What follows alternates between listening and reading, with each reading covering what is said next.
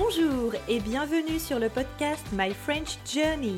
Je suis Julie, créatrice de ce podcast et professeure de français. Si vous voulez apprendre le français ou progresser dans cette langue, ce podcast est fait pour vous. Ok, if you couldn't understand what I've just said, it's okay. Send me an email to bonjour at myfrenchjourney.com. You will receive the transcript of the episode. You can do it! Mais tout le monde peut bien sûr recevoir la transcription à l'adresse bonjour myfrenchjourney.com. C'est gratuit! Mon but est de vous accompagner tout au long de votre aventure française. Avec des conversations authentiques, vous allez améliorer votre prononciation, votre grammaire et votre vocabulaire. Vous êtes prêts? Alors, c'est parti Bonjour mes étudiants et étudiantes. J'espère que vous allez toutes et tous très bien. Je suis contente de vous retrouver après trois semaines sans épisode. Je tenais d'abord à m'excuser. Malheureusement, je suis tombée malade. D'abord, j'ai attrapé un rhume, et ensuite, c'était pire. Je suis restée quatre jours dans mon lit. Impossible donc d'enregistrer des épisodes. Bref, mon système immunitaire is back, mon système immunitaire est reboosté, et aujourd'hui, on se retrouve pour un épisode dans lequel nous allons parler des petits boulots. Je vais vous expliquer ce qu'est un petit boulot et je vous parlerai un peu de mon expérience. If you struggle to understand what I'm saying, don't forget that you have access to the transcript for free. C'est gratuit. The link is in the notes of the episode. Remerciez-moi pour mon petit accent anglais-français. Alors, déjà, commençons par une définition. C'est quoi un petit boulot? Si vous n'avez jamais entendu ce terme boulot, en fait, boulot, c'est le mot que l'on utilise au quotidien dans les conversations informelles pour parler de notre travail. Un boulot, c'est une profession, un travail. Alors, pourquoi l'expression petit boulot? On dit petit boulot parce que normalement, cette activité ne va pas occuper tout notre temps. Si par exemple, je prends l'emploi du temps d'un salarié classique, typiquement, un salarié classique, il va travailler 35 heures, 39 heures ou 40 heures par semaine. On dit qu'il travaille à temps plein. Un petit boulot, c'est donc une activité, mais ce ne sera pas l'activité principale de votre journée. En général, on a un petit boulot quand on est lycéen ou encore étudiant. On étudie à l'université. Et durant cette période, on commence à avoir besoin d'argent. En général, on a une chambre à l'université, parfois on veut acheter, on a besoin d'une voiture, ou alors notre école est assez chère. Donc on décide de travailler quelques heures par semaine après les cours. Alors ce petit boulot, il n'est pas forcément en rapport avec la formation de l'étudiant.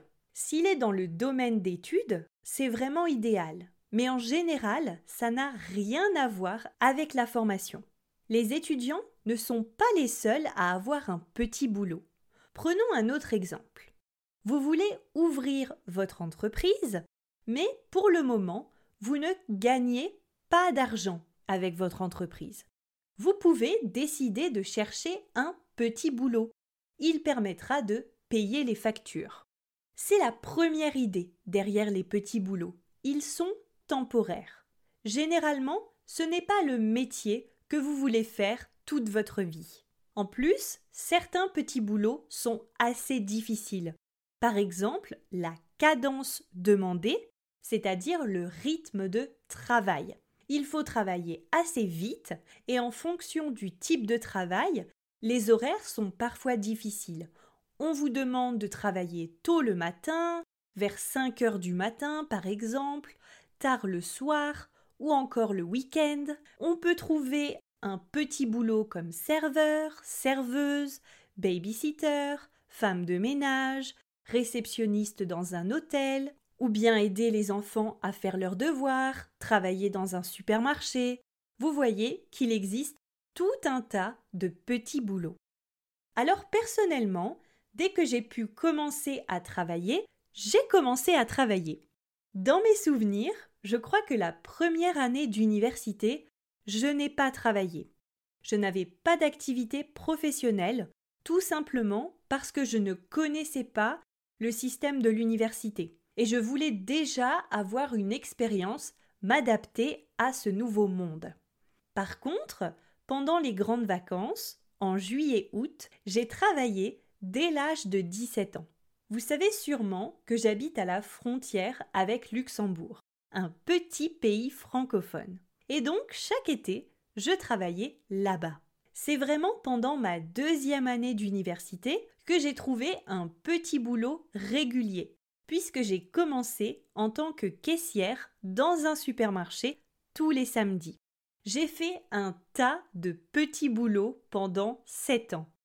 Femme de ménage, caissière, j'ai distribué des publicités dans des boîtes aux lettres, je marchais au moins 20 kilomètres par jour, j'ai distribué des flyers dans la rue, j'ai aussi travaillé dans un supermarché drive, je préparais le panier des clients et déposais leurs courses dans les voitures. Personnellement, ma meilleure expérience, c'était dans une bibliothèque.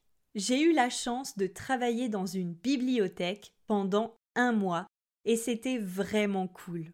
J'étais entourée de livres, en contact avec des gens passionnés par les livres, et j'ai même appris à couvrir les livres. Bref, j'en garde un très bon souvenir. J'ai aussi travaillé dans un centre aéré.